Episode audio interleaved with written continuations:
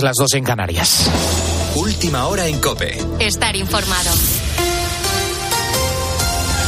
España es el segundo país de Europa con la mayor tasa de abandono escolar temprano, un 14%. Con el fin de reducirla, el Consejo Escolar del Estado, el máximo órgano consultivo en materia educativa, propone alargar la educación obligatoria hasta los 18 años. Los centros educativos creen que haría falta ir más allá. Detalles, Alicia García.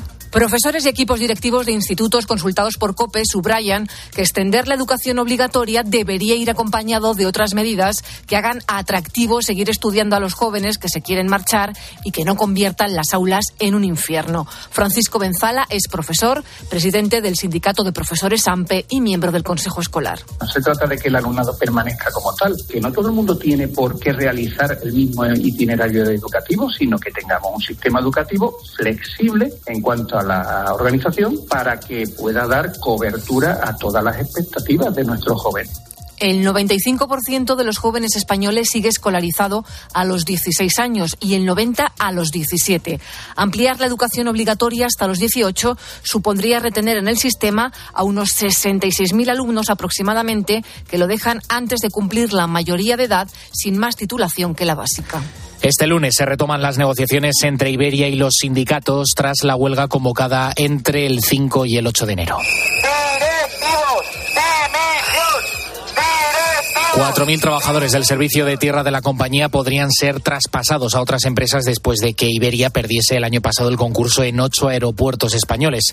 Y aunque estos trabajadores mantendrían su convenio en las nuevas empresas hasta finales de 2025, los sindicatos reclaman después que las condiciones son de peores sueldos, por lo que se niegan. Veremos si llegan a algún tipo de acuerdo. Con la fuerza de ABC. Cope, estar informado. Nos marchamos ahora a Alemania, donde se están sucediendo las manifestaciones de la gente del campo protestan contra la intención del gobierno de Olaf Schulz de eh, recortar las ayudas para la adquisición del combustible. Esta semana han tomado las calles de la capital de Berlín con cerca de 3.000 tractores. La popularidad del gobierno de coalición que lideran los socialistas está ahora mismo por los suelos. Lo explica la corresponsal de COPE en la capital, en Berlín, Rosalía Sánchez. Es que el problema ya trasciende al gabinete de Scholz, que está compuesto por tres partidos que entre ellos no se ponen de acuerdo, porque mm, mm, aparte de esas concesiones que hemos eh, mencionado ya, hay que decir que el ministro de Agricultura, Cem Ozdemir, está del lado de los agricultores. De hecho, se ha convertido en su gran portavoz. Está intentando promover un gran pacto nacional para la agricultura entre los miembros del gobierno, que son socialdemócratas, verdes y liberales, y también con la participación de la CDU, de la oposición conservadora. Mientras esto no se consiga, los agricultores siguen anunciando protestas. Esta próxima semana volverán a la carga y el problema es que eh, no hay dinero. Esto en Alemania, pero es que también se están produciendo protestas similares en Países Bajos, Polonia, Rumanía y también en nuestro país vecino en Francia. Y terminamos en Roma. La Iglesia ha iniciado este domingo un año dedicado a la oración, un anuncio que ha hecho el Papa Francisco al finalizar el tradicional rezo del Ángelus, como cada domingo en la Plaza de San Pedro del Vaticano, con el propósito de preparar el gran jubileo que tendrá lugar el año que viene, en 2025. Iniciamos hoy el año de la oración, un año dedicado dedicado a redescubrir el gran valor y la absoluta necesidad de la oración en la vida personal, en la Iglesia y en el mundo. Tienes más información en nuestra página web en cope.es. Seguimos en la noche de cope con Adolfo Arjona. Cope, estar informado. ¿Y tú? ¿Qué piensas? Escribe a Adolfo Arjona en Twitter en arroba la noche de Arjona. En nuestro muro de Facebook La Noche de Arjona. O mándanos un mensaje de voz al 650 564 504.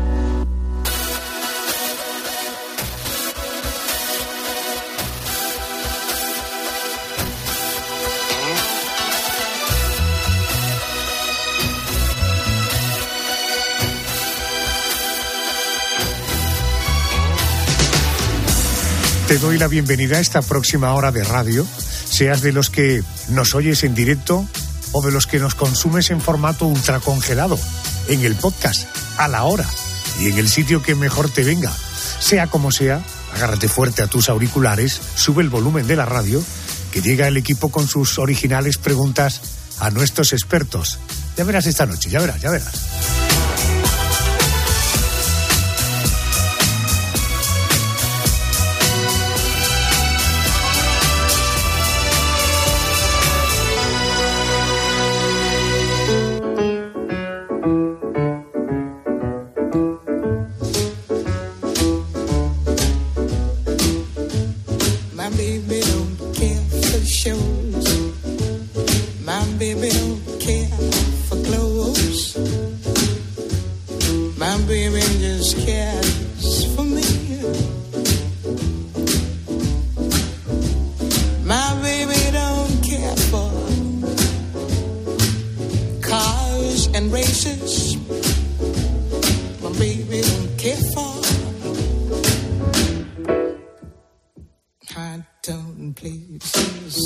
Si yo quisiera encontrar una manera de definir de lo que te voy a hablar ahora, la verdad es que es, tiene su trabajo, ¿eh?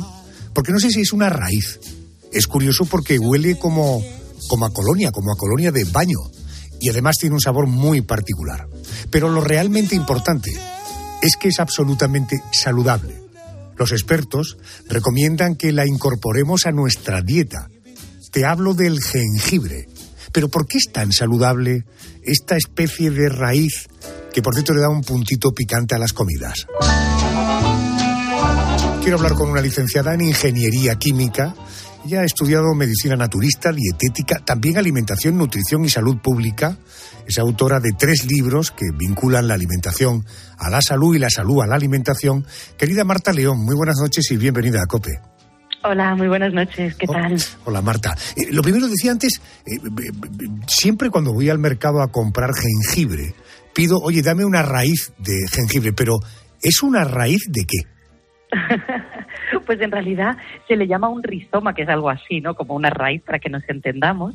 Pero efectivamente es de una planta que, como bien has dicho, es aromática, pero sobre todo, sobre todo, es maravillosa en, pues por sus propiedades digestivas, por sus propiedades antioxidantes, por lo, lo que sirve, por ejemplo, para todo lo que son molestias de garganta, en estos tiempos estamos un poco con las gripes, ¿no? etcétera, y el efecto antiinflamatorio que tienen, incluso para dolores articulares, dolor menstrual, va fantástico. Eh, por tanto, estamos hablando de una planta, pero una planta que está sobre el, sobre la tierra, está debajo de tierra, está colgado de algún sitio, eh, porque, porque además tiene una, una fisonomía ciertamente curiosa, ¿verdad? Totalmente. Es que además es como, ¿no? Tiene, tiene, es así como, ¿no? La vemos, nos recuerda un poquito como a la patata, pero es un poquito más deforme, entonces no es exactamente como una patata. Sí, efectivamente, ¿no? Y luego, claro, al pelarla, ¿no? Que la pelamos, pues eso, como, como una patata o así, claro, notamos enseguida el cambio, ¿no? Completamente en el, en el olor. Sí que es verdad que está por debajo de la tierra y entonces, claro, así pues tiene todos esos nutrientes y tiene toda esa, bueno, pues toda esa, todas esas bondades, ¿no? Que la, que la tierra le da. Es realmente curioso. No sé si alguna vez has pelado y has cortado un trozo de jengibre, pero el olor es una auténtica botella de colonia. ¿De dónde viene el jengibre que yo puedo comprar, bueno, en un súper, en un mercado municipal o en cualquier punto prácticamente de nuestro país? ¿De dónde viene? Pues mira, ahora en realidad, bueno, ya sí que se cultiva en muchos sitios, pero tradicionalmente es una planta asiática. No la teníamos aquí, de hecho, es muy común verlo en restaurantes japoneses, en restaurantes coreanos. Eh, tradicionalmente, ¿no? Bueno, pues viene de toda esa, de toda esa cultura asiática donde se la utilizó como alimento, pero también como medicamento. Con el jengibre los asiáticos han hecho maravillas, lo han encurtido para ayudar a la digestión, eh, lo han desecado para utilizarlo como infusión. Eh, bueno, la verdad es que realmente no Em, hay muchísimas, muchísimas propiedades y muchísima historia, ¿no? Pero claro, todo viene como de fuera. Para nosotros es un poco nuevo, no es una planta, digamos, mediterránea, ¿no? Que conozcamos de hace mucho. Precisamente sobre esto me levanta la mano Mónica, te está escuchando Marta. Eh, Claro, hola Marta. Eh, siempre presumimos de, de saber, bueno, que nuestra dieta mediterránea es la mejor, la mejor dieta que podemos seguir, que tiene estudios científicos detrás que lo acreditan, y sin embargo el jengibre no está incluido en nuestra tradicional dieta mediterránea. Supongo que por eso, porque no es de nuestra zona esto del jengibre, hasta ahora que se ha puesto ya como de moda incluso, ¿no? Claro, es que cada lugar del mundo en realidad tiene como sus, ¿no? Como sus estrellitas o como sus, sus alimentos estrella, ¿no? Nosotros, por ejemplo, que siempre nos, orgulle- nos orgullecemos mucho de nuestro aceite de oliva o de nuestros pescados, ¿no? De este omega 3, que es el que en realidad em, hace que la dieta mediterránea tenga todas estas, bueno, que haya sido tan estudiada, ¿no? Bueno, pues los asiáticos tienen, pues, por ejemplo, su jengibre, por ejemplo, su cúrcuma, que también es muy famosa, pero también, pues, viene de, de aquella zona, tienen también como sus alimentos estrella, bueno, que han hecho, los han hecho famosos precisamente porque llevan, bueno, pues no sé, más de mil años y realmente la, medicina tradicional china tiene, bueno, dice que data de hasta tres mil años utilizando este tipo de productos, ¿no? Entonces, cada lugar del mundo tiene como sus pequeñas estrellas que qué bueno que las conozcamos y qué bueno que ahora las fronteras ya no sean como antes y podamos, bueno, pues beneficiarnos también de, de ellos. Bueno, eh, a ti que te solemos acudir contigo cuando hablamos de temas de, de nutrición, de salud, alimentación, vamos a detenernos un poco más ahí, aunque has sobrevolado ya este asunto, me gustaría entrar con un poquito más de profundidad, ¿no? Yo hablo de, de, de el jengibre como una raíz, una planta que tiene un olor particular, yo lo asocio a la colonia, eh, de- podemos afirmar que es muy saludable. Vale, a partir de ahí, eh, ¿por qué deberíamos incluir el jengibre en nuestro día a día? ¿Por qué es tan saludable? Pregunto para todos, hombres y mujeres, podemos beneficiarnos de esa sustancia y en caso de que esa sustancia casi mágica, ¿qué es lo que contiene? Pues mira, sobre todo los principios activos del jengibre, que son los que nos, nos hacen, pues eso, que percibamos este olor tan característico. En primer lugar, y a mí por lo que me gusta recomendarlos siempre, es por su, por las propiedades que tienen para facilitarnos la digestión, para ayudarnos, por ejemplo, después de una comida pesada, a digerir mejor. Esto ahora porque ya hemos pasado las fiestas, pero en fiestas, por ejemplo, pues una infusión de té de jengibre, que nada, es algo tan sencillo como hacernos, pues eso, en agua hervida, unos trocitos de jengibre cocidos, ¿no? etcétera, y tomárnoslo pues después de comer puede ayudarnos, bueno, pues a toda esta producción enzimática, a conseguir, ¿no? Pues eso, metabolizar, digerir mucho mejor las grasas, ¿no? Y después de una comida copiosa o cuando salimos a comer fuera, a un restaurante o así, que ya sabemos que siempre es un poco más pesado que casa, eh, nos va fantástico, pero también me gusta mucho recomendarlo porque acelera el metabolismo. Entonces, en personas que tienen dificultades para perder peso, también puede ser interesante, justo para ayudarles a metabolizar los azúcares, las grasas, para quemar más fácilmente las grasas. Entonces, esto, por ejemplo, en personas que tienen eh, problemas tiroideos, pues quizá puede ser interesante de vez en cuando un poquito de infusión, o en personas que tienen tendencia a subir de peso, ¿no? Por ejemplo. Em, pero es que además, para todo lo que son los dolores, para el nivel inmunitario, ¿no? Resfriados, que decíamos ahora estamos en esta época, pues esto, por ejemplo, es especialmente interesante, nos ayuda a reforzar nuestras defensas y es una infusión o una raíz que podemos incluir incluso en nuestras comidas, ahora veremos, mucho en invierno. De hecho, es muy recomendable en, en medicina tradicional china, que es donde más la utilizan. Siempre dicen que es una planta que ayuda a combatir el frío, ¿no? Correcto. Nos Ahí- calor. Ahí quiero yo añadir una cosa. Todo lo que son los, los purés eh, de invierno, el puré de calabacín, el puré de calabaza, si tú incorporas jengibre a ese puré, dependiendo de la cantidad, lo vas a notar más o menos. Si no eres, si no lo haces de manera copiosa, ni siquiera lo vas a notar, pero va a estar ahí. Pero si le das y te vas acostumbrando al puntito que le da a esos, a esos purés, resulta muy rico. Eh, Pero hay una cosa del jengibre que tú has mencionado antes, que yo he leído eh, sobre él, y que es muy bueno para todo aquello que acaba en itis, gastritis, eh, esofagitis, en definitiva, inflamaciones. Eh, ¿Qué tiene el jengibre para ser un antiinflamatorio natural eh, tan eficiente?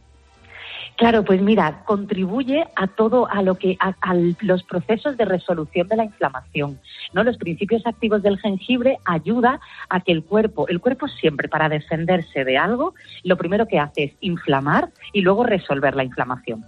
Lo que pasa es que a veces en ese camino nos enredamos, ¿no? Entonces, quizás estamos inflamando pero claro, ya se ha desbocado la cosa y desinflamarnos resolver la inflamación nos cuesta. Entonces aquí aparecen las itis, que son inflamaciones que no se resuelven tan rápidamente. Depende del lugar, pues le llamamos esofagitis o gastritis o no, De- depende del sitio donde esté esa inflamación. ¿Qué es lo que hace el jengibre? Ayudarnos, como decía, a resolver la inflamación.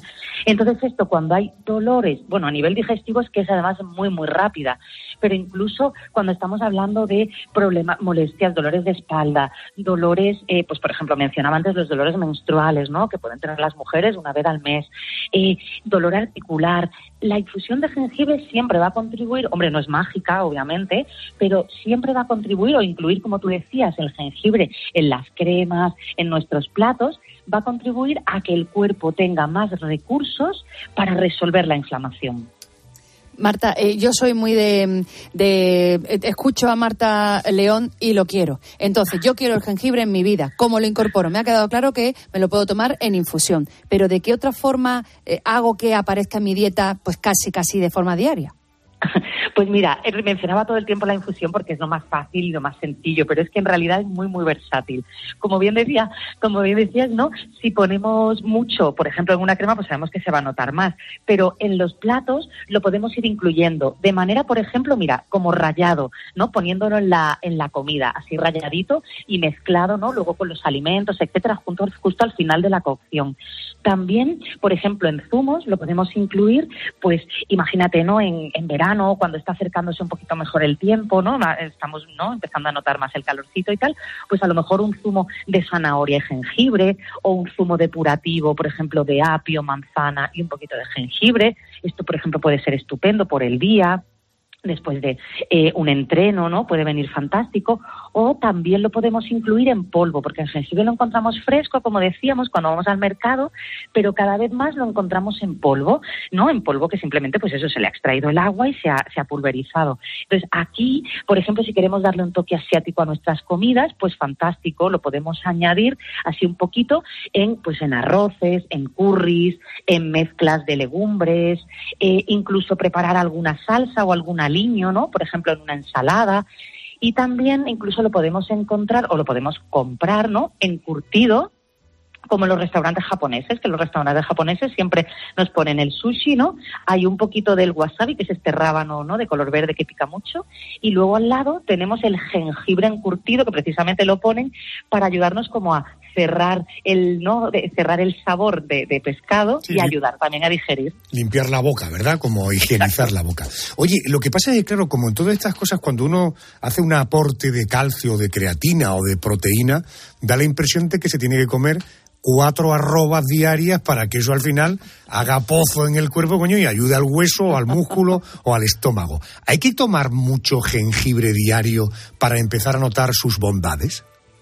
Pues en realidad no. En realidad podríamos tomar un poquito al día y ya está, o incluso algunos días si vemos que no nos hace falta, no. Pero por ejemplo, en momentos puntuales, ¿no? Como decíamos antes, personas que necesiten ejercitar la voz, cantantes, personas que estén afónicas o personas que tengan ahora dolor de garganta, tos, ¿no? Pues por esto del invierno y las gripes, etcétera. Pues quizás ahora sería más interesante tomarlo más de una vez, un par de veces al día, como más seguido, pero luego si nosotros lo vamos incorporando en nuestro día a día de manera cotidiana, pues quien le guste mucho todos los días, fantástico, pero si no, dos, incluso tres veces al- a la semana, eh, con esto podría ser suficiente. Evidentemente, depende de lo que estemos buscando. Si estamos hablando de una itis, ¿no? Como más aguda, pues quizás, o un dolor menstrual o así, quizás nos interese eh, buscar. em, bueno, pues eh, fórmulas un poquito más concentradas, más como me decí- como decía antes, en polvo y con más, más seguido.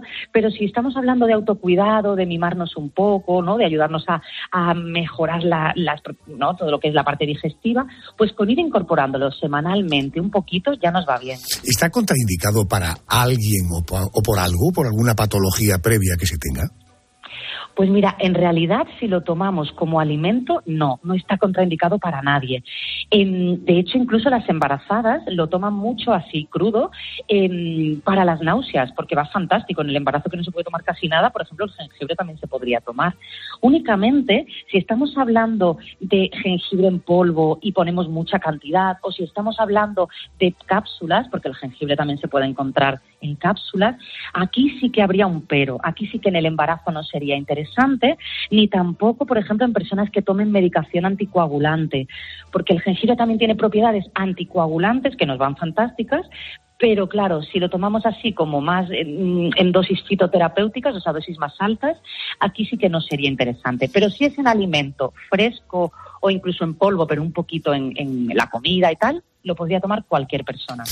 Pues ya sabes, pon jengibre en tu vida y en todo caso eh, eh, pon libros de Marta León en tu vida si te interesa todo lo que tiene que ver con la alimentación, con la nutrición naturalmente asociado a la salud. Marta, gracias como siempre por atenderme, eres muy amable. Gracias. Muchísimas gracias y buenas noches.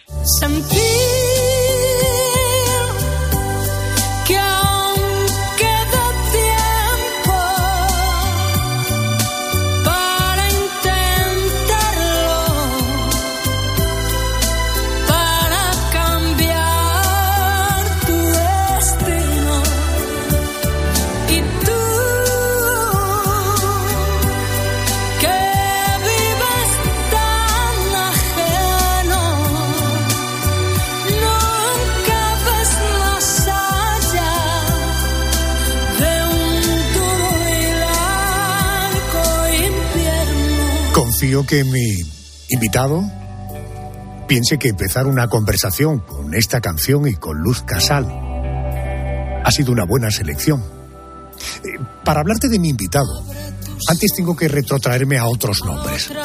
Nombres que seguro que te suenan. Por ejemplo, Paco Raval, un actor. Trabajó en más de 200 películas. Obtuvo numerosos reconocimientos a lo largo de su carrera. Goya, premio del Festival de Cannes, dos premios del Festival de Cine de San Sebastián. Vamos a recordarlo. Yo he tenido pasta, ¿eh? Pero pasta cantidad. Si yo te contara los asuntos que he intervenido, las que yo he montado, se te pondrían los pelos de punta. Lo que pasa es que como uno es como es, me lo pulí. Así. Paco Raval. Pero déjame que añade, voy a añadir un nombre más. Asunción Balaguer. Actriz. Participó en más de 60 películas, más de 20 obras de teatro y otras tantas series de televisión. Vamos a recordarla. Ahora los guardias se disfrazan como los del monte. Ya no te puedes fiar de nadie, ni de los conocidos. Desde que nos registraron una casa y nos bajaron al cuartelillo, ya no vienen por aquí. Asunción Balaguer y Paco Raval. Dos grandes de la escena que unieron sus vidas gracias al teatro y que forman parte, sin duda, de la memoria cultural de nuestro país. Bueno, ser hijo de dos actores de esta fama, de este prestigio, esto fue lo que le tocó a Teresa Raval y a Benito Raval. Aunque es posible también que sus apellidos hayan contribuido a que muchas puertas se abrieran, ¿o no? En todo caso, Benito Raval acaba de publicar un libro de memorias que se titula Gracias por mi vida. Señor Raval, Benito, muy buenas noches. Muy buenas noches. Bueno, no puede. no, muy buenas noches. No se puede empezar mejor con Luz Casal, contigo a quien te admiro, a quien admiro mucho y con mis padres, fíjate. Benito, escribir unas memorias eh, parece que deben hacerse cuando deben hacerse. ¿Tienes la impresión de que ya tocaba? Bueno, es que realmente no son unas memorias, está, eh, aunque, aunque por supuesto habla de, de, mi vida y de sobre todo de, la, de, mi vida junto a mis padres, esa suerte que he tenido. Eh, la verdad es que es una especie como de, de vida novelada. Pues es más, a mí el libro este parte de, una, de un encargo que me hizo la Esfera de los Libros, la editorial, y me dijeron, me gustaría que escribieras una novela, habían leído una novela mía que les gustó mucho, que se llama Ayer Mañana, y me encargaron esta no, esto, me dijeron, queremos que, escribas otra novela, pero inspirada en tu vida. Y así es como la he escrito, con unos personajes que son que para mí el momento de escribirlos no eran reales, pero que son iguales que yo. Fíjate, hablando de personajes, eh, teniendo en cuenta que tus padres tuvieron relación con gente como Buñuel o como Orson Welles, o como Pablo Ruiz Picasso, o Rafael Alberti, o Juan Antonio Bardén, o Carlos Saura, o Mario Camus, o Miguel Delibes, o Fernando Fernán Gómez, o Fernando Rey, ¿un hijo de un matrimonio que se frecuenta con esta gente puede salir normal? Pues yo creo que sí. lo normal, lo, lo, si hubiera estado, si hubiera frecuentado a banqueros, militares y torturadores y cosas de esto, hubiera salido fatal, eso sí. Escúchame, no, nunca se sabe. He leído que tu libro es un repaso también a la historia de la España cultural del siglo XX, ¿no? Sí, Sí, yo te digo, es, un, es una especie, es un recorrido, bueno, todo partiendo de un homenaje a, a, a, mis padres, por supuesto, los primeros, ¿no? Que son, digamos, el hilo conductor, pero luego también a toda esta gente que me he ido encontrando en mi vida, eh, gente conocida, algunos, pues como, como bien antes esto, pues Buñuel, o, Alberti, o Marco Sana, o, Camus, mi gran maestro, pero también a gente anónima, eh, yo que sé, pues un vagabundo que, era como una especie de tío nuestro, o gente así, bueno, porque también que, me han enseñado mucho acerca de la dignidad de la vida y, del valor de la honestidad. Fíjate que en el libro eh, eh, cuentas que en la vida de tus padres como pareja y como en todas las parejas y en todas las relaciones entre humanos hay luces, hay sombras. Eh, ¿Hay algo de cierto que tu padre era un don Juan? Quiero decir, voy más allá. Eh, ¿Hasta dónde la parte, la vida real y la ficción eh, se entremezcan en este libro? ¿El lector va a tener la capacidad de diferenciar la parte de ficción de la realidad? Yo creo que sí, sí, porque realmente la, parte de ficción es, sobre todo está, hombre, la vida ya siempre, la vida nunca es como fue, sino como uno la recuerda y sobre todo como la recuerda para contarla, ¿no? Que es lo que decía García Márquez muy bien dicho, ¿no? Entonces sí, pues hay, hay partes ficcionadas, pero partes ficcionadas sobre todo porque yo no estaba. Eh, decir, antes de nacer y cosas de esas, cuando hablo de, mi, de, los, de los principios de mi familia y todo. Pero sí, yo creo que sí que, que lo que van a, yo creo que el lector lo que va a ver muy bien es que hay una historia de amor muy grande entre los dos, basada sobre todo en la admiración y el respeto que se tenían ambos. Uh -huh. Benito, tú debes pasar ya. Y luego lo- esa, esa fama de Don Juan de mi padre, yo creo que es más, más el, era más fiero el león que lo pintan. Hombre, por supuesto, él, él lo decía, decía, yo soy una persona mm, eh, que, que- que- jovial, que le gusta vivir, claro que sí, lúdica, decía él. Oye, una cosa, digo, tú pasas ya los cincuenta y tantos, sesenta y pocos, en fin, que tienes ya algunos años. Digo, por no... 69. 69. No, aquí no el número. Para ser, para ser exactos. Tú cuando echas la vista atrás y te acuerdas y recuerdas tu infancia, ¿recuerdas tu infancia como un momento feliz de tu vida? Totalmente. Yo creo que toda, toda mi vida, fíjate que a lo mejor peco mucho de, pretencioso, pero yo he hecho la vista atrás y la verdad es que, hombre, me habré equivocado en cosas, por supuesto, ¿no? Pero no, no me arrepiento de nada. Y si me volviera a vivir, viviría exactamente igual. He tenido una gran, una gran suerte, porque he podido, he, estado, he crecido rodeado de, de gente estupenda, ¿no? De gente con una profunda humildad y honestidad, con la, bajo la bandera del amor siempre. Y, y así, así es como he intentado construir mi vida también, sobre esos cimientos. ¿no? Oye, ¿y tu madre, Asunción Balaguer, era tan tierna, tan delicada, tan femenina como la imagen que yo tengo de ella? Sí, sí, era así, pero, pero ojo, que no, eh, muchas veces se confunde lo de, lo de tierna y, y todo esto con, con, con sumisa y, y con, y, con tragando, y tragando con todo. No, no, para nada. O sea, mi madre era una mujer muy inteligente y que, bueno, pues que sí, era, estaba llena de ternura, pero igual que mi padre, ¿eh? aunque a pesar de la voz de mi padre, eran dos seres muy tiernos. ¿no? Eso te iba a decir, porque Paco Raval sí que daba el estereotipo como que del español machote, con ese bozarrón. No tiene mucho que ver eso con el Paco Raval ser humano, ¿no? Para nada, no. O sea, era- eso era- era- a mi padre le pasaba, como le pasaba también a, a mi otro, a una especie que era como, a Sancho Gracia, que era como, casi como mi hermano mayor, ¿no? Y también era con esa, esa actitud, ese, esa porte, ese porte de galán y esa voz que tenían, ¿no? Parecía que eran los, los seres más duros y eran, sin embargo, los, los, los seres más tiernos que se puede encontrar en la paz de la tierra. ¿no? Oye, ¿Teresa es mayor que tú o menor que tú? Tres años más. Tres años más, es decir, que tuviste el riesgo de que te eh, tratara como trataba a los niños de la tele, ¿no? No, no, la verdad es que nos hemos llevado siempre muy bien. Nos hemos llevado siempre muy bien. Luego, aparte, que también es verdad que los dos nos independizamos muy muy jóvenes, ¿no? Yo creo que mi hermana se fue de casa con 18, yo con 17. Aunque siempre hemos mantenido una relación muy familiar, muy... Somos muy de, de, de plan mediterráneo. este. Fíjate, eres hijo de, de Paco Raval, de Asunción Balaguer, actor, actriz, padre de Liberto Raval, actor, eh, abuelo de Daniel Raval, que de momento se dedica a la literatura y a la música. ¿Tú tienes la impresión de que el apellido Raval Balaguer se está convirtiendo como una especie de, de saga en el mundo del cine, en el mundo de la cultura en nuestro país? Pues eh, sí, lo que pasa es que yo creo que, es, que eso es... Yo siempre lo comparo, si mis padres hubieran sido eh, carpinteros o ebanistas, digamos, ¿no? Y hubieran amado su trabajo de la manera que ellos, que mis padres amaron el suyo, pues a lo mejor también eh, yo me hubiera dedicado a, ser carpintero también, ¿no? Al verle, estar- al verle disfrutar tanto con su oficio. Pero evidentemente, bueno, pues eh, eh, nos ha tocado crecer en este mundo, lo cual no quiere decir que, nos hubiera, que nos haya marcado, que el destino nos haya marcado para dedicarnos al espectáculo. Fíjate, yo tengo cuatro hijos y aparte de Liberto, eh, el único que se dedica realmente al espectáculo es el tercero, que es músico de, cine, que vive en Los Ángeles. Y la pequeña, que, que está haciendo sus pinitos de actriz. Pero pero luego, y, y por parte de mi hermana, pues también tienen unos músicos y otra y otra es eh, de casting. Sí, la verdad es que nos dedicamos todos a lo mismo, estoy dándome cuenta. El apellido Raval Balaguer, eh, en tu opinión, eh, ¿en tu vida te ha perjudicado o te ha beneficiado? No, no, eh, yo creo que ni me ha perjudicado. Hombre, me ha beneficiado eh, en el sentido de que yo voy por la calle y alguien me reconoce porque ahora me parezco mucho a mi padre. Yo creo que me he parecido siempre, pero como antes iba yo con bigote y patillas y tal, pues no, no, no, no me sacaba en el parecido. Y de repente me dicen, hombre, eres hijo de Paco o de Asunción, y, siento el cariño de la gente. En, ese- eso me ha, beneficiado mucho. Perjudicado, yo creo que en nada. O siempre hay alguien, alguien tonto que, que piensa que, que uno que uno lleva viviendo toda su vida de, pues, gracias al apellido, que, a los apellidos que llevas. El, la- el- ser hijo de, de gente del espectáculo y sobre todo estas, estas dos personas maravillosas que tenía de padres, lo que te hacen es que te pueden abrir la primera puerta, pero luego ya mantenerla abierta ya has puesto en tuya, porque el- el- tú lo sabes bien, el trabajo, cualquier eh, trabajo de este tipo es, es muy cruel. No, no hay concesiones, no es como cuando tú eres un gran empresario y tu hijo pues se puede hacer cargo de, la- de una parte de la empresa. ¿no? Benito, eh, eh, cumplirás este año 70 tacos. Sí. Eh, eh, más allá de tus padres y de tus memorias, eh, ¿qué balance vital haces de todo lo que has vivido?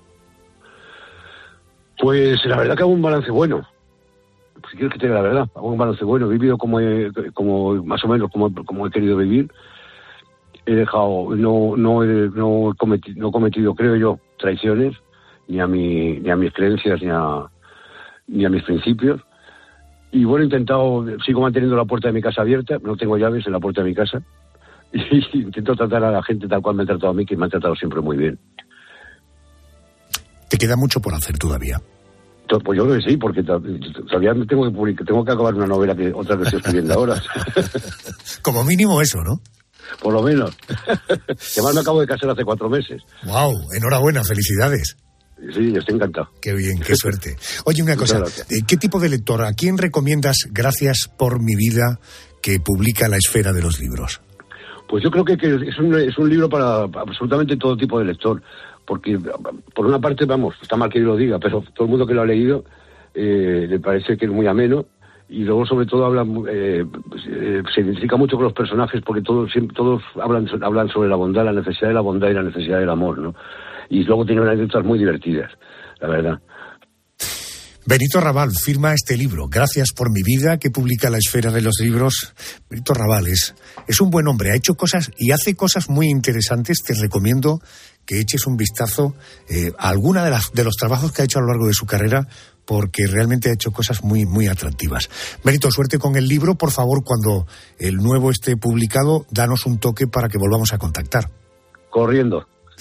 Gracias, amigo. Un abrazo fuerte. Muchas gracias, Adolfo. Chao, chao. Muchas gracias. Adiós, Benito. Buenas noches, luego.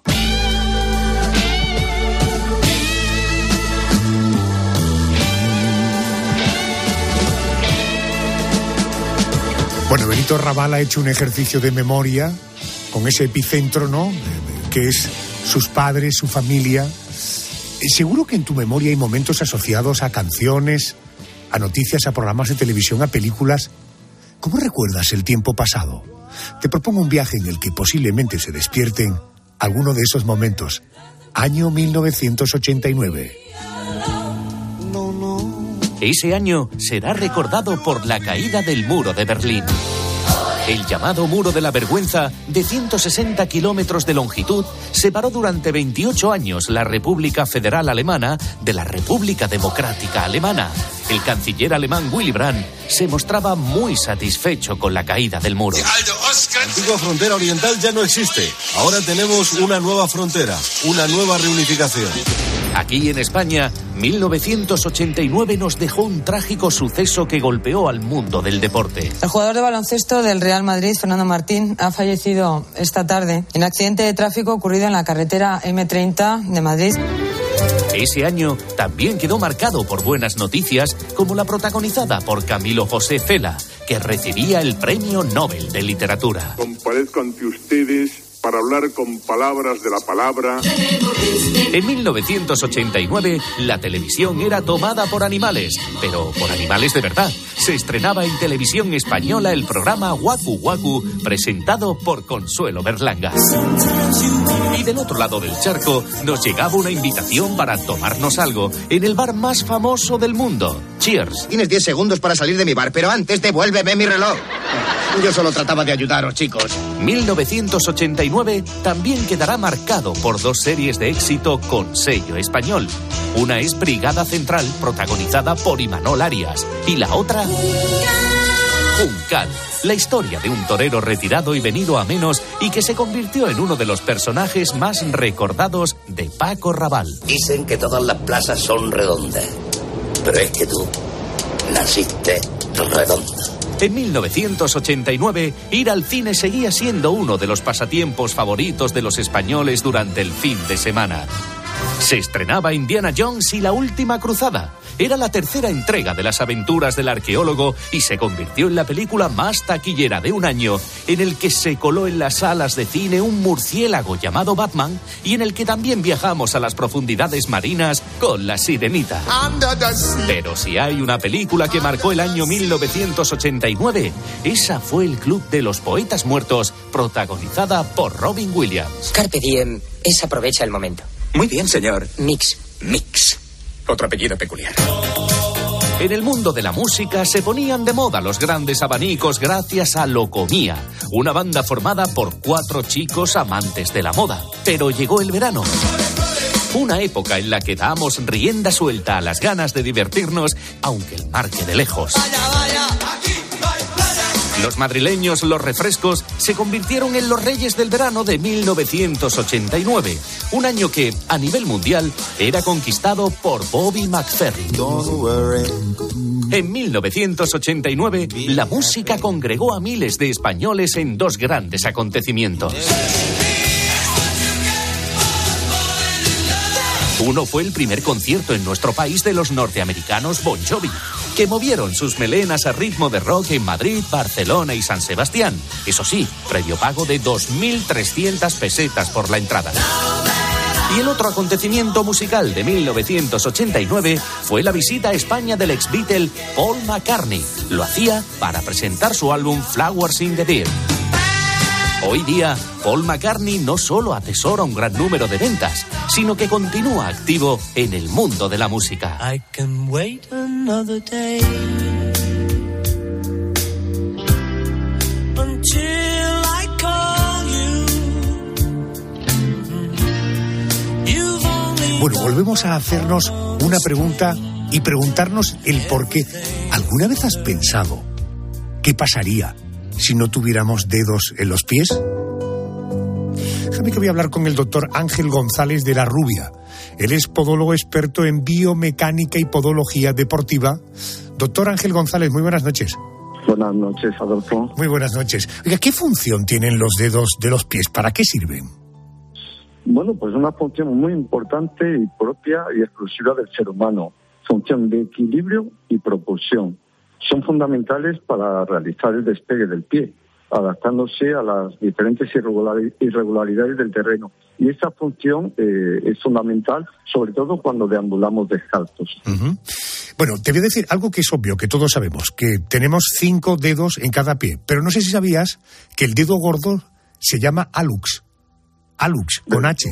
El, el segundo dedo, el- el segundo, el tercero, el cuarto, y solo el pequeño es conocido como o el meñique o el quinto dedo. Eh, doctor, ¿hay algún dedo que sea, por así decirlo, más importante que el resto o todos son imprescindibles? Desde luego que sí, aunque todos son muy importantes, si atendemos al grosor de nuestros metatarsianos y de nuestros dedos, eh, vemos que el dedo gordo efectivamente es bastante más grueso que el resto. En el cuerpo humano siempre que hay algo más grande es porque tiene una mayor función o relevancia. Por lo tanto, sí, efectivamente, como bien dice el alus o dedo gordo, es el fundamental. Si nos fijamos, si andamos por la arena con el pie desnudo, nos, fijam- nos fijaremos, observaremos que lo último que deprime la arena es justamente el dedo gordo. Y eso es porque además de tener la función propia de todos los dedos, él es el gran aliado de la musculatura de la planta del pie, de la fascia plantar. Por lo tanto, es vital en el movimiento de propulsión, en el momento en el que abandonamos el suelo. Ahí tienes la importancia del dedo alux, del dedo gordo del pie. Eh, eh, eh, nuestros antepasados siempre iban, bueno, calzaban, corrían, caminaban descalzos. Hoy lo habitual es que todos vayamos calzados. Eh, doctor, ¿el calzado que usamos ha condicionado a la evolución del pie? Sin lugar a dudas. Me gusta decir siempre a mis clientes que ya no tenemos el pie ancestral de nuestros antepasados. El calzado rígido que colocamos eh, a los bebés, eh, cuando empiezan a gatear ya les colocamos patucos. Eh, de alguna manera, esa utilización o sobreutilización de calzado rígido y también las superficies lisas y duras, es decir, las aceras, de alguna manera están ejerciendo una labor negativa en nuestros pies, están debilitando la musculatura intrínseca de nuestros pies. Me estoy refiriendo a los músculos lumbricales interóseos, que ya de alguna manera están perdiendo su función y eh, una clara respuesta a ello es que si pedimos a la población que mueva independientemente los dedos de los pies, que separen independientemente los dedos de los pies, nos fijaremos en que más del 60% ya ha perdido esa capacidad. Por lo tanto, esto es debido a ese debilitamiento que sin duda eh, la humanización, eh, el desarrollo social, pues lleva implícito. Eh, Déjeme porque enseguida voy a entrar en la cuestión eh, central de la llamada de esta noche, pero oiga, hay personas que nacen con seis dedos en un pie. ¿Esta característica potencia el movimiento, lo dificulta? ¿Es algo que le afecta a quien padece eh, tener un sexto dedo? Yo creo que es anecdótico. Efectivamente, eh, raro es el, el mes que algún paciente nos llegue y efectivamente porte esta peculiaridad o alteración genética de tener eh, seis dedos. A mí me parece que es anecdótico y solo supone un problema para calzar determinado tipo de zapatos, sobre todo aquellos que tienen la puntera más estrecha pero no creo que sea ni, favorezca ni, perjudique. Quizá para nadar, pues al tener más acción de, de, de aleta, tenga un beneficio, ¿no? Pero en cualquier caso me parece que es poco relevante. Entiendo. Eh, Oiga, si no tuviéramos dedos en los pies, eh, ¿podríamos movernos como lo hacemos ahora o nos moveríamos mm, eh, con más dificultad? ¿Cómo sería nuestra vida sin dedos? absolutamente con mayor dificultad. Andaríamos más como lo hace un paquidermo, es decir, los dedos, como decíamos al principio de la entrevista, son fundamentales en la propulsión y esa es una condición absolutamente homo sapiens sapiens. No hay ningún ser vivo que tenga esa facilidad, esa facultad eh, de poder realizar ese despegue, ese abandono del suelo y eso lo conseguimos porque nuestros dedos de los pies se inserta la musculatura flexora y extensora, que es la que capacita para realizar la función de despegue. Por lo tanto, si somos capaces de andar apoyando talón, punta, es gracias a nuestros dedos. Definitivamente no podríamos andar armónicamente como lo hacemos ahora con la ausencia de dedos. Eh, doctor Ángel González de la Rubia, eh, he leído en muchas ocasiones que el dedo pequeño, el del pie me refiero, cada vez es más pequeño y que la tendencia es que llegue a desaparecer. Eh, primero, ¿esta afirmación es cierta y si lo fuera, cuánto tiempo haría falta para que esto pasara, para que desapareciera el dedo pequeño? Pues esto es controvertido y contra lo que opinan algunos colegas míos, yo sí soy partidario, yo sí pienso que los dedos están en regresión. Me parece que sí, que en un futuro seguramente lejano, eh, no, no digo que terminen desapareciendo, pero está claro que el quinto dedo en muchos de mis pacientes ya supone una especie de, de, un bultito que casi en muchísimas ocasiones ni siquiera contacta con el suelo. Se suele poner supraductos, es decir, por encima del cuarto o por debajo del mismo. Supone un problema igualmente para calzarse, también para golpearse con la pata de la cama, como ocurre en muchas ocasiones. Pero yo estoy convencido de que el quinto dedo desaparecerá. ¿Cuándo? Pues eso habría que preguntárselo a un paleontólogo, ¿no? A ver, Juan Luis Alzuaga, si nos echa una mano. Yo soy incapaz de hacer una, un pronóstico en el tiempo, pero estoy convencido por la por el análisis clínico, por lo que veo cada día en consulta, de que el dedo cada vez tiene menos protagonismo y estoy casi seguro que está en regresión y terminará desapareciendo. sí. Querido doctor, gracias por atenderme a estas horas, que no son horas, pero usted ha sido muy amable. Muchas gracias. Adolfo, ha sido un placer participar en tu programa y me tenéis a vuestra disposición cuando queráis. Gracias, muy amable, gracias. Te voy a contar dos cosas, mamá. Una que ya se ha hecho tarde, otra que no sé volver. Lo intenté y no logro acostumbrarme. Otra noche que he vuelto a beber, otra noche que se me ha hecho tarde. ¿Cuántas veces más voy a soñar? Que no consigo adaptarme. Te voy a contar dos cosas, mamá. Una que ya se ha hecho tarde, otra que no sé volver. Intenté y no logro acostumbrarme. Otra noche que he vuelto a beber, otra noche que se me ha hecho tarde. ¿Cuántas veces más voy a soñar? Que no consigo adaptarme. Déjame que te voy a hablar de algo que a mí me ocurre de vez en cuando. Tengo amigos eh, que le ocurren de manera crónica. No sé si con esos pitidos que tienes en el oído consigues convivir o son para ti invalidantes. En todo caso, ¿por qué a veces escuchamos pitidos en los oídos? Quiero hacer esta pregunta a un profesional, al prestigioso otorrino eh, Rafael Ruiz Rico. Muy buenas noches. Hola, buenas noches. Bueno, otorrino laringólogo, es decir, esta palabra maldita que siempre es tan complicada, ¿verdad, Rafa? Sí, sí, a todo el mundo se le atranca, sí. Doctor, a veces ocurre que escuchamos como una especie de pitido dentro del oído, digo inopinadamente, sin que haya ningún factor eh, que aparentemente lo desencadene. Eh, ¿Por qué se escuchan esos pitidos y debemos preocuparnos cuando esto ocurre? Bueno, esos pitidos, cuyo nombre es en castellano acúfenos y en, y en inglés se le conocen como tinnitus, pues son muy frecuentes. De hecho, casi 100% de la población alguna vez lo hemos oído, ¿no? Pues cuando estamos en un ambiente ruidoso, salimos de un concierto, y después hay un porcentaje de pacientes que lo tienen de una manera crónica, como, como bien has dicho, y que no es nada preocupante. En el noventa y tantos por ciento de las ocasiones son, son patologías banales y es- realmente es un síntoma, ¿no? Lo que hay que buscar es la causa. Entiendo. Es decir, cualquier pitido en el oído se llama acúfeno independientemente de que sea puntual o de forma continuada. Correcto. Siempre nos referimos como acúfenos. Dentro de ellos, pues podemos decir acúfenos intermitentes, constantes, incon- inconstantes, etcétera, ¿no? Fíjese, ya no solamente Internet, sino esos amigos, esas amigas que se empeñan de hablar de medicina sin haber hecho la carrera. A mí alguna vez me habían contado que era cuando tenías algún desequilibrio en la presión arterial, uno de los síntomas era un pitido en el oído. ¿Esto es cierto? Bueno, realmente cuando pacientes, por ejemplo, hipertensos, no es raro que tengan un acúfeno o un pitido en los oídos. Normalmente se trata de un ruido pulsátil.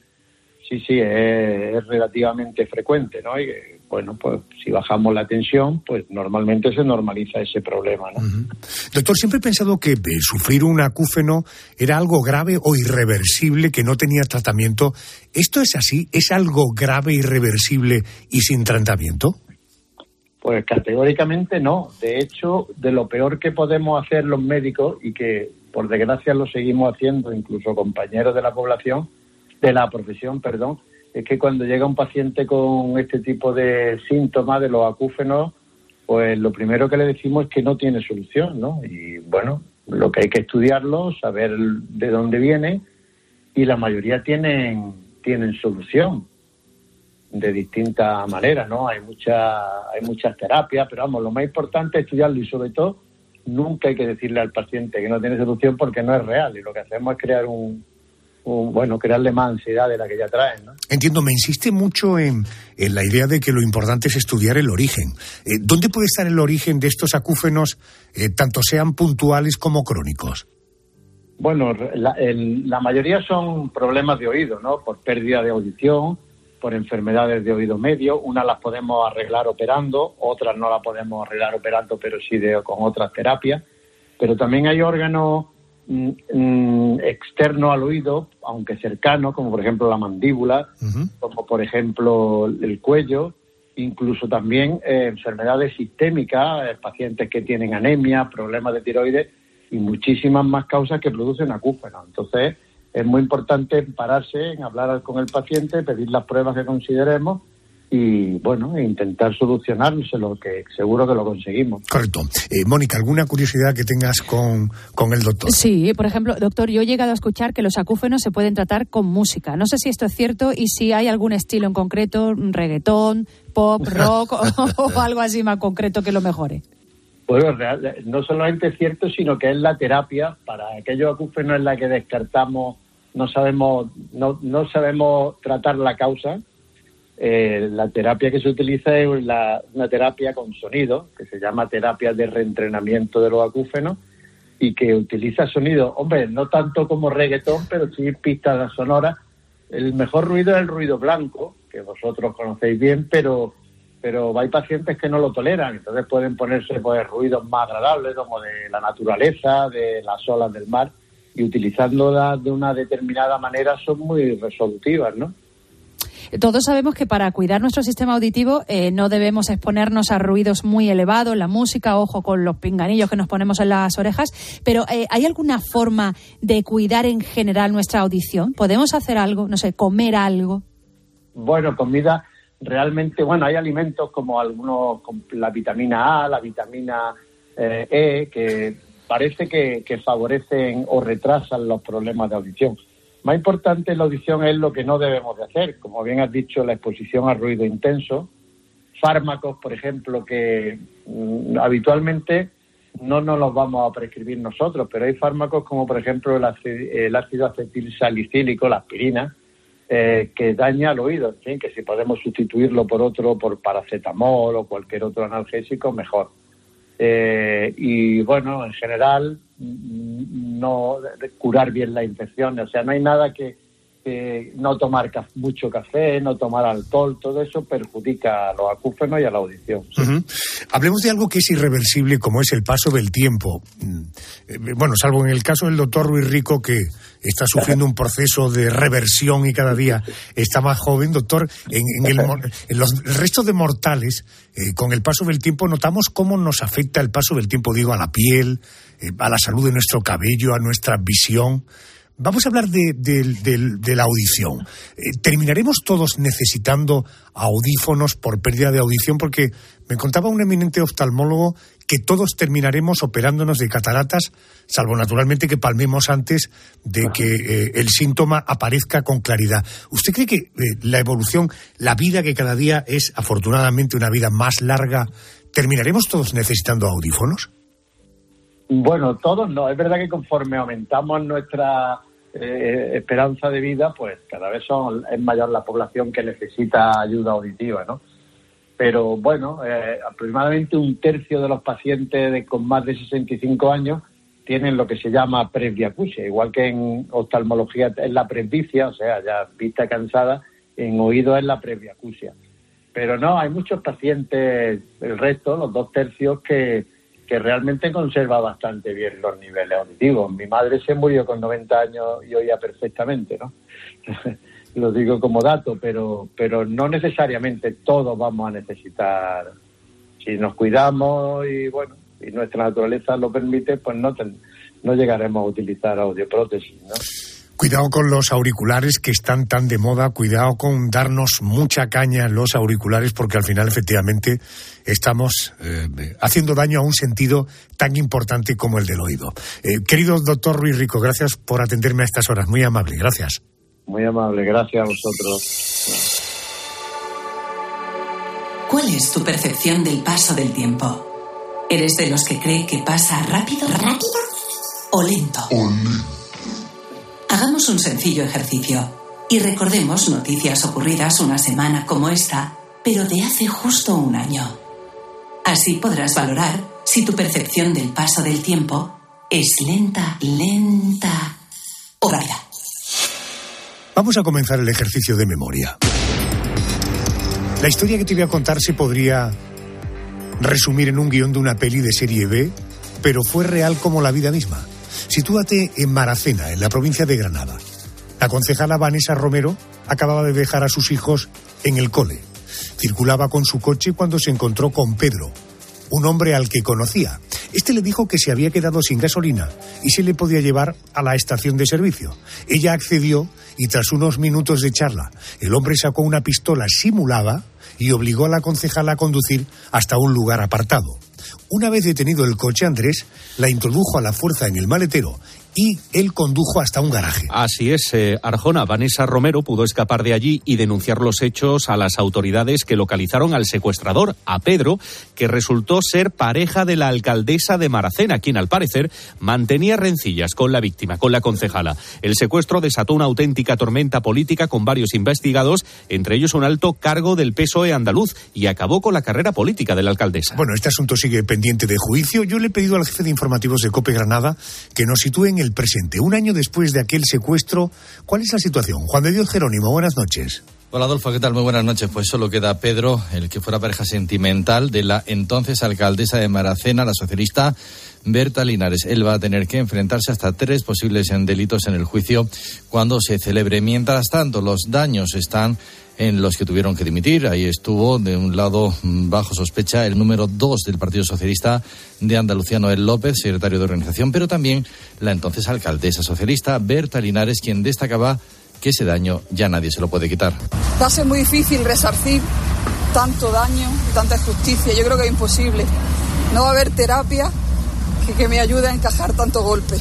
Han anunciado, eso sí, la pretensión de querellarse por injurias contra la concejala que fue secuestrada en aquellos momentos, la entonces también socialista Vanessa Romero. Hace un año se vivió un auténtico esperpento en Maracena. Gracias, Juan de. Y de eso ha pasado un año. ¿Te parece que ¿Ha pasado rápido? ¿Ha pasado lento? En todo caso, un asunto más sucedido en una semana como esta, pero del año 23. Tiene que ver con la prensa de color salmón. Tras mucho tiempo de negociaciones, Iberia llegaba a un acuerdo con Air Europa para la adquisición de esta compañía por 500 millones de euros. Vale, el avión está listo, chicos. Vamos allá.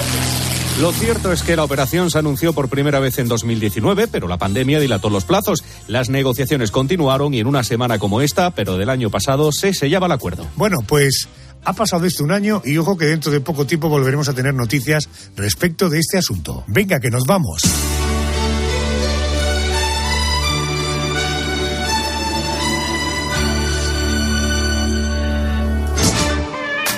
Pero la radio continúa. Boletín de noticias de las tres, no, perdón, de las cuatro, tres en Canarias, poniendo las calles. Y el gran Herrera Carlos, que tengas una feliz semana. Nos encontramos en la próxima madrugada de entre el domingo y el lunes. Buena semana, adiós.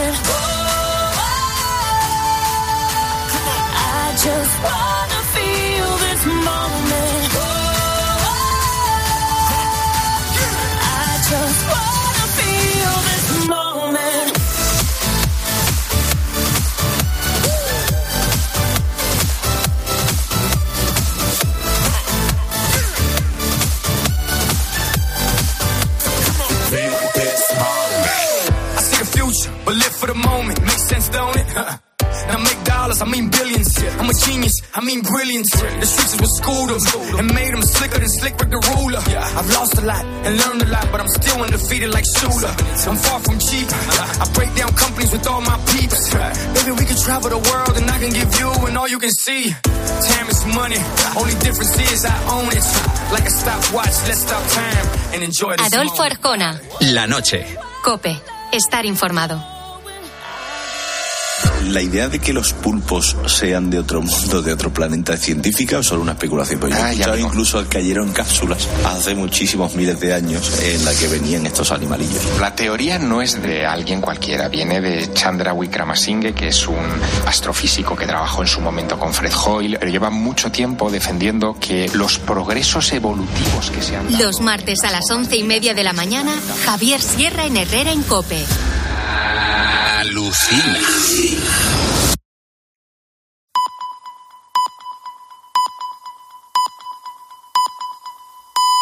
Alcanzamos las 4 de